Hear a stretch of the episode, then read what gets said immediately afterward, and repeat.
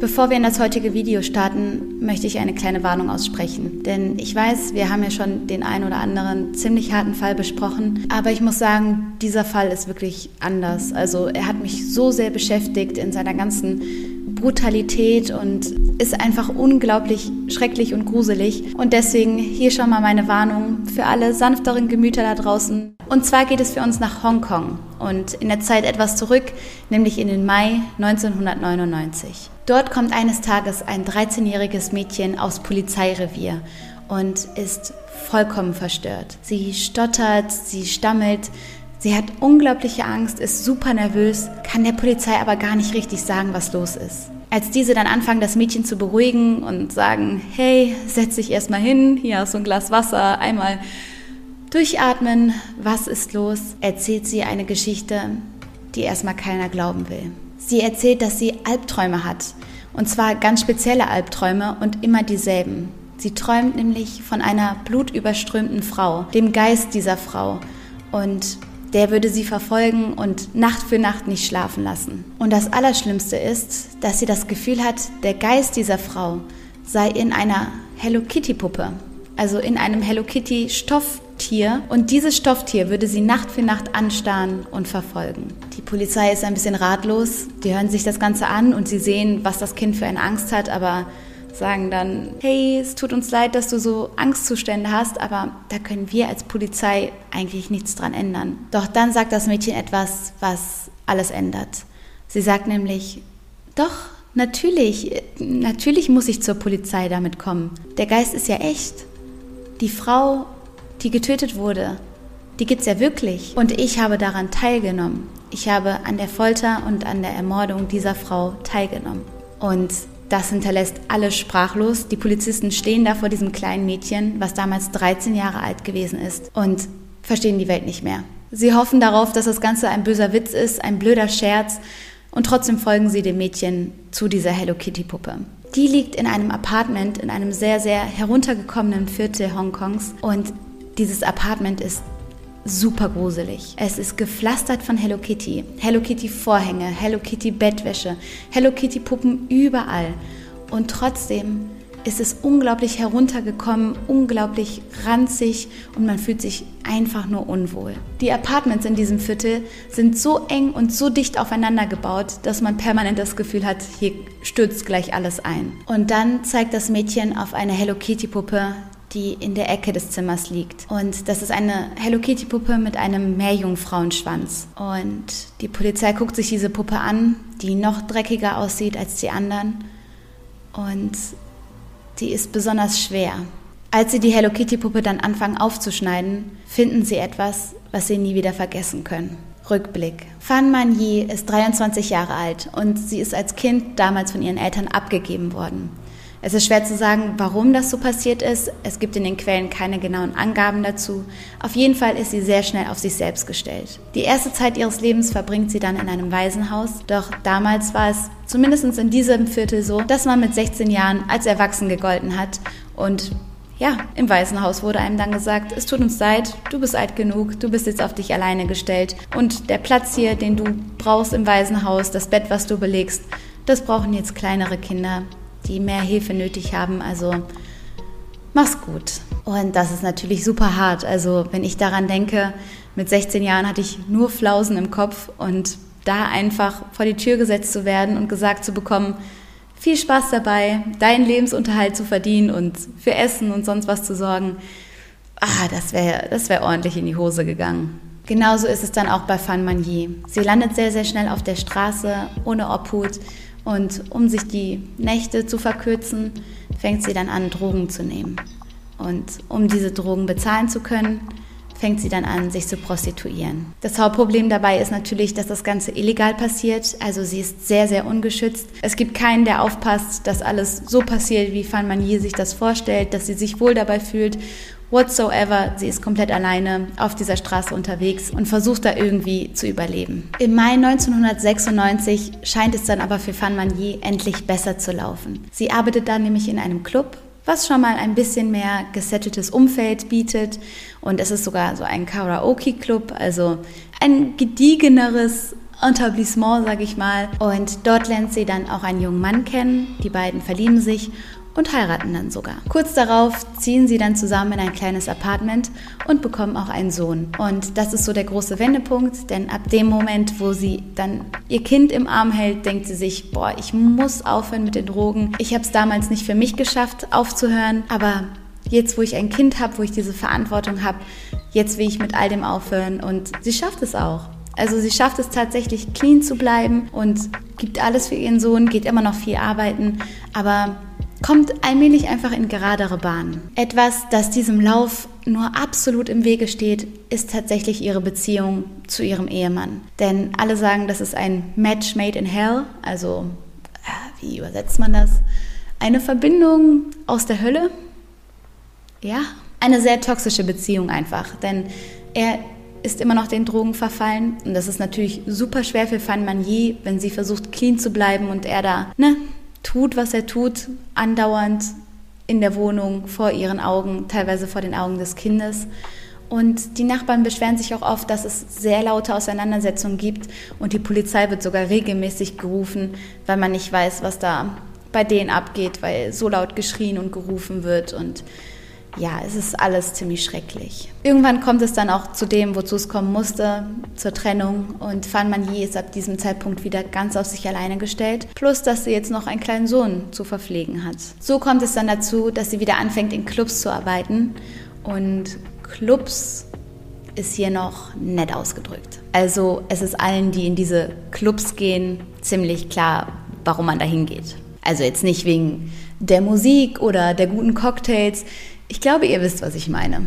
Der Club, in dem Fan Manyi die meiste Zeit arbeitet, ist besonders beliebt bei Mitgliedern vom Triad. Triad, das ist so eine Art Abspaltung der chinesischen Mafia, so wie meine Recherche das ergeben hat. Wenn ihr mehr darüber wisst, schreibt es gerne mal in die Kommentare. Ich fand das mega, mega interessant. Auf jeden Fall sind dort die Stammgäste viele, viele Männer, die mit organisierten Verbrechen zu tun haben, mit Kriminalität und damit dann ihr Geld verdienen. Einer dieser Mitglieder ist der 34-jährige Chan Manlok. Und weil das ein sehr langer Name ist und ich den auch gar nicht so oft aussprechen will, werde ich ihn einfach Chan nennen. Er ist ein regelmäßiger Kunde bei Fan Manyi und bezahlt sie auch sehr gut. Also das scheint eine Zeit lang richtig gut zu funktionieren zwischen den beiden obwohl er natürlich auch kein guter Umgang ist. Also das muss man ganz klar sagen. Er ist zum Beispiel Drogenhändler und versucht dir das alles immer wieder schmackhaft zu machen, obwohl sie die ganze Zeit sagt, ich bin clean, ich habe einen Sohn. Fanny Manier wusste außerdem, dass absolute Vorsicht bei ihm geboten ist. So gut es auch funktionieren kann zwischen den beiden, so gut sie auch gerade miteinander klarkommen, so schnell kann das auch einfach wieder kippen. Er ist sehr gefährlich, hat sehr gefährliche und viele Kontakte, ist da ein hohes Tier in dieser Organisation, hat viel Geld und viel Macht und vor allen Dingen viele, viele Menschen, die alles tun, was er ihnen befiehlt. Obwohl sie das alles wusste, obwohl sie sich geschworen hat, vorsichtig bei ihm zu sein, kommt es dann im März 1999 dazu, dass Fan Manier Geld aus seinem Portemonnaie klaut. Ach Mann. Man weiß nicht genau warum, man weiß nicht genau, was sie da in dem Moment dazu getrieben hat. Höchstwahrscheinlich wusste sie das selber nicht mal. Ich persönlich denke, dass es eine absolute Verzweiflungsaktion war. Wenn du weißt, da ist jemand so gefährlich, wenn du trotzdem Geld von ihm nimmst, dann bist du absolut verzweifelt. Dann geht es um deinen Sohn, dass du da irgendwie Essen kaufen musst. Oder dann geht es darum, dass du wieder den Drogen verfallen bist. Irgendwas muss passiert sein in Fan Maniers Leben, dass sie dieses Risiko eingegangen ist. Und sie hat es sofort bereut. Es handelte sich bei der Summe um 4000 Hongkong-Dollar, was umgerechnet um die 430 Euro sind. Also laut heutigem Kurs. Und trotzdem ist das einfach eine Summe, die jemandem wie Chan nicht wehtut. Der bemerkt das Ganze natürlich auch super schnell und fordert nicht nur diese 4000 Dollar wieder zurück, sondern fordert darüber hinaus noch 10.000 weitere Dollar für ihre Respektlosigkeit. Fan Manier verfällt in absolute Panik. Ihr ist klar, das ist jetzt hier gerade kein Witz. Das war eine super dumme Aktion und das ist saugefährlich, dass ich mich mit ihm angelegt habe und bittet ihn darum, alles okay, 14.000 Dollar, okay, super viel Geld, ich weiß echt nicht, wie ich das jetzt auftreiben soll, aber gib mir ein bisschen Zeit, du bekommst dein Geld zurück. Und tatsächlich arbeitet sie doppelte Schichten, rackert sich da wirklich ab und schafft es, ihnen das Geld zurückzugeben. Aber das reicht schon nicht mehr. Aus welchen Gründen auch immer plant er, sie dann zu kidnappen. Ich weiß nicht, ob das noch eine Bestrafung sein sollte. Ich weiß nicht, ob er so verletzt in seiner Ehre war, dass er meint, das tun zu müssen. Auf jeden Fall wird Fan Manyi am 17. März 1999 von Chan und zwei seiner Handlanger, die 21 und 27 Jahre alt sind, entführt. Fan Manyi wird daraufhin in das gruselige Apartment von Chan geführt. Das Apartment mit den ganzen Hello Kitty Sachen. Und wenn ihr euch bis jetzt gefragt habt, woran das liegt, dass ein 34-jähriger Mann super viele Hello Kitty Sachen hat, dann liegt die Lösung vielleicht darin, dass seine Freundin 13 Jahre alt ist. Das Mädchen vom Anfang des Falls, das ist die Freundin, die feste Freundin von Chan, dem 34-Jährigen. Ich kriege jetzt schon einen kalten Schauer. Oh. Chans Plan ist, dass Fan Manyi jetzt in dieser Wohnung weiteres Geld für ihn ranschafft, dass er die Schulden von ihr abarbeiten lässt und das als Prostituierte. Auf jeden Fall lädt er daraufhin Geschäftspartner ein, Freunde, Bekannte, um Fan Manyi dann arbeiten zu lassen. Und er zwingt sie nicht nur zur Sexarbeit, sondern darüber hinaus fängt auch die Folter von Fan Manyi an. Und das ist wirklich, ich habe lange recherchiert und ich möchte echt nicht zu tief in das Thema reingehen, weil es unglaublich schrecklich ist und mich nachts nicht schlafen lässt und das will ich, will ich euch nicht antun. Auf jeden Fall wollte ich nur vorwarnen, dass ich jetzt einige Sachen beschreiben werde. Ich werde bei Weitem nicht alles beschreiben, weil es zu schrecklich ist. Wenn ihr alles wissen wollt, dann könnt ihr das auch noch googeln, aber ich sage euch ehrlich, Passt da auf euch auf, passt auf eure Seele auf, denn es sind viele Bilder online, es sind viele grafische Beschreibungen online und ja, da sollte man, glaube ich, ein bisschen auf sich aufpassen. Während allem, was Fan je angetan wird, wird von ihr verlangt, dass sie dabei lächelt, dass sie sagt, dass sie das toll findet, dass sie sich freut über die Folter und dass sie gespannt darauf ist, was als nächstes passieren wird. Und sollte sie dieses Lächeln mal verlieren oder sollte man ihr nicht glauben, dass sie es wirklich gerade genießt, so wurde die Folter nur noch schrecklicher. Es sind Küchengeräte in Einsatz gekommen, es sind Metallstangen benutzt worden, Strohhelme sind über ihrem Körper geschmolzen worden, sodass das heiße Plastik auf sie runtergetropft ist. Und ab irgendeinem Punkt kann Chan kein Geld mehr mit Fan Manier machen, weil die Kunden sie nicht mehr attraktiv finden weil sie so schlimm zugerichtet ist. Und ab dem Punkt beginnt nicht nur die ganz schreckliche Folter, weil nun auch kein Geld mehr mit ihr gemacht werden kann, wie schrecklich das klingt, sondern auch steht die Riesenfrage im Raum, wie viele Leute haben ihr Leid gesehen, wie viele Männer sind da gewesen und haben beobachtet, was mit dieser Frau passiert und warum ist nichts verhindert worden. Denn ab jetzt beginnt ein ganzer Monat dieses Zustandes, in dem Fan Manier so gequält wird, ohne dass irgendwer die Polizei ruft oder irgendwer sie rettet. Und es waren genug Leute vor Ort, es haben genug Leute gesehen, wie es ihr geht. Während Fan Manier auf der einen Seite kein vernünftiges Essen mehr bekommen hat, so musste sie auf der anderen Seite Sachen trinken wie Chilisauce oder Motoröl. Sie war schon bald sehr, sehr schwach, konnte nicht mehr aufstehen, konnte nur noch liegen und eigentlich schon gar nicht mehr, gar nicht mehr reden und gar nicht mehr reagieren. Während sie dort über Tage und Wochen hinweg vor sich hin leidet, sind die Männer zwischendurch nebenan und spielen Videospiele und nehmen Drogen, haben eine gute Zeit, gehen trinken, gehen feiern, kommen abends zurück und sie kämpft andauernd mit dem Überleben. Ab irgendeinem Punkt kommt dann auch das kleine 13-jährige Mädchen ins Spiel. Die wird übrigens namentlich nicht erwähnt, denn man möchte so ein bisschen ihre Identität schützen. Man darf nämlich nicht vergessen, bei allem, was jetzt passiert, dass sie auch Opfer dieser Geschichte ist, denn als 13-jähriges Mädchen von einem erwachsenen 34-jährigen manipuliert zu werden und in eine Beziehung gedrängt zu werden, das ist auch nochmal ein Thema für sich. Tatsächlich wird sie dann von den Männern dazu aufgefordert, an dieser Folter teilzunehmen. Und auch sie wird Fan Manyi unglaubliche Schmerzen zufügen. Am 15. April 1999 geht Chan mit seinen zwei Handlangern, die die meiste Zeit mit im Apartment waren, und seiner kleinen Freundin, also das will ich echt nicht so sagen, aber it is what it is, die gehen zusammen feiern und lassen Fan Manyi zurück im Apartment. Am nächsten Tag ist es das kleine Mädchen, was Fan Maniers toten Körper dann in der Badewanne liegen sieht. Sie hat es nicht überlebt. An diesem Tag ist tatsächlich eine Polizeirazzia in diesem Wohnungsblock unterwegs. Und die vier Täter bekommen zunächst totale Panik und haben Angst, dass man ihnen auf die Schliche gekommen ist, dass irgendwer geredet hat, der in der Wohnung gewesen ist, der das Ganze gesehen hat.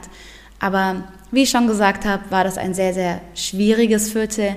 Das heißt, es war nichts Ungewöhnliches, dass dort die Polizei Gebäude gestürmt hat, weil dort immer irgendwas los war. Aber das, was Chan und seine Handlanger sich jetzt überlegt haben, ist, dass die Leiche von Van Manier schnellstmöglich verschwinden muss. Die Polizei rennt draußen die Flure rauf und runter und sie haben hier jemanden im Badezimmer liegen. Das heißt, es war allen klar, es muss eine Lösung her. Sie grübeln die ganze Nacht darüber, was man jetzt tun könne.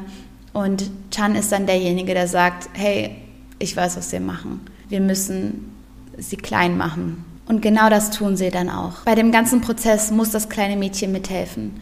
Und als Chan sich dazu entscheidet, einzelne Teile von Fan Manyi zu kochen, damit das Fleisch unerkennbar wird und sich von den Knochen löst, wird das kleine Mädchen gezwungen, diese Kochtöpfe zu beobachten, reinzugucken, umzurühren. Und das perfide daran ist, dass gleichzeitig auf derselben Herdplatte Mittagessen gekocht wird. Das ist das, was alle später erzählen, dass man sich Nudeln gekocht hat auf demselben Herd. Als alles unerkennlich und in kleinste Teile zerstückelt worden ist, blieb nur noch der Kopf übrig. Und den hat man dann in eine Hello Kitty Puppe, in die Hello Kitty Puppe mit dem Meerjungfrauenschwanz eingenäht und in das Zimmer des 13-jährigen Mädchens gelegt. Und so befinden wir uns jetzt wieder am Anfang des Falls. An dem Punkt, wo das kleine Mädchen es nicht mehr aushält, sich von dieser Puppe beobachtet fühlt, weil sie weiß, was passiert ist, weil sie weiß, was sie getan hat, ohne zu wissen, was sie da eigentlich gerade tut.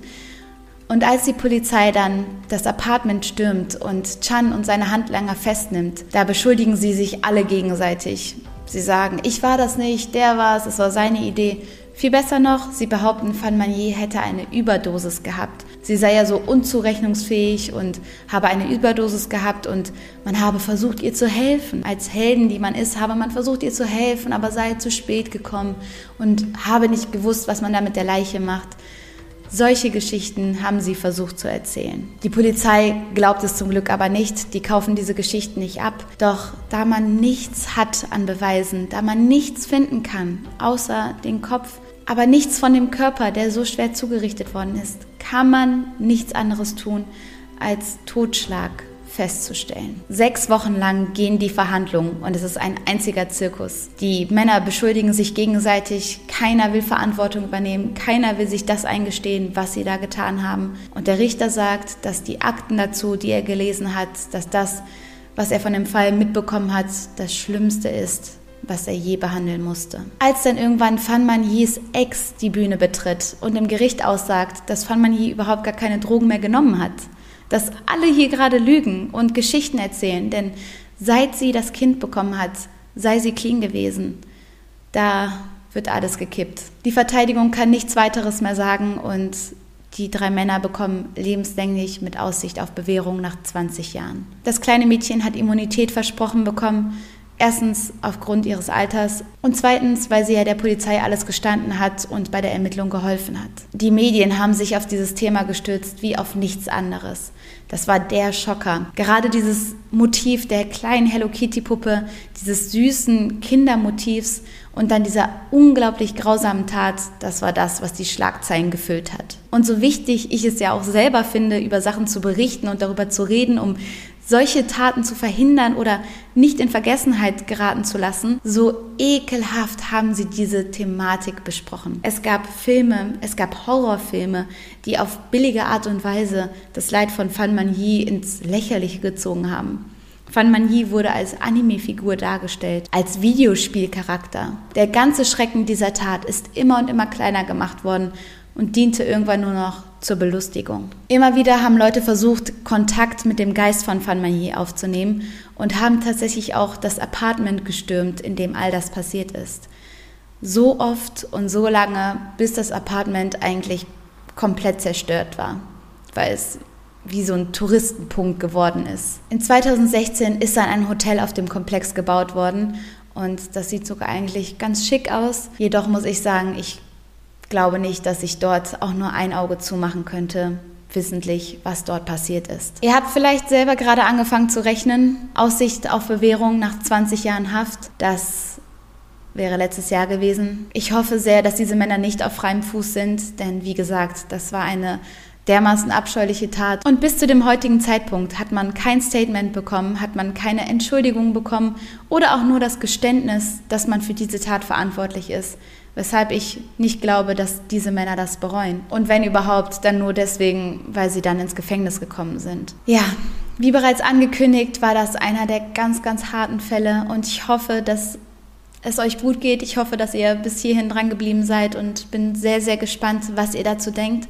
Schreibt es mir gerne in die Kommentare und meine Gedanken dazu sind einfach, dass es mir unglaublich leid tut für Fan Manier. Sie ist so seit Tag 1 eigentlich von allen vergessen und fallen gelassen worden, wie damals von ihren Eltern, später dann vom Waisenhaus. Und ich glaube, dass so eine schöne Zukunft für sie bereitgestanden hätte, wenn sie die nötige Unterstützung bekommen hätte. Weil niemand so ein Leben verdient und niemand es verdient, so kämpfen zu müssen und so auf der Straße leben zu müssen. Und ja, das macht mir, das macht, das macht mein Herz schwer, weil ich da ganz doll an sie denke. Aber wie gesagt, ich drücke euch, ich hoffe, es geht euch gut und ich freue mich aufs nächste Mal. Macht's gut, habt einen wunderschönen Abend und wir sehen uns. Tschüss!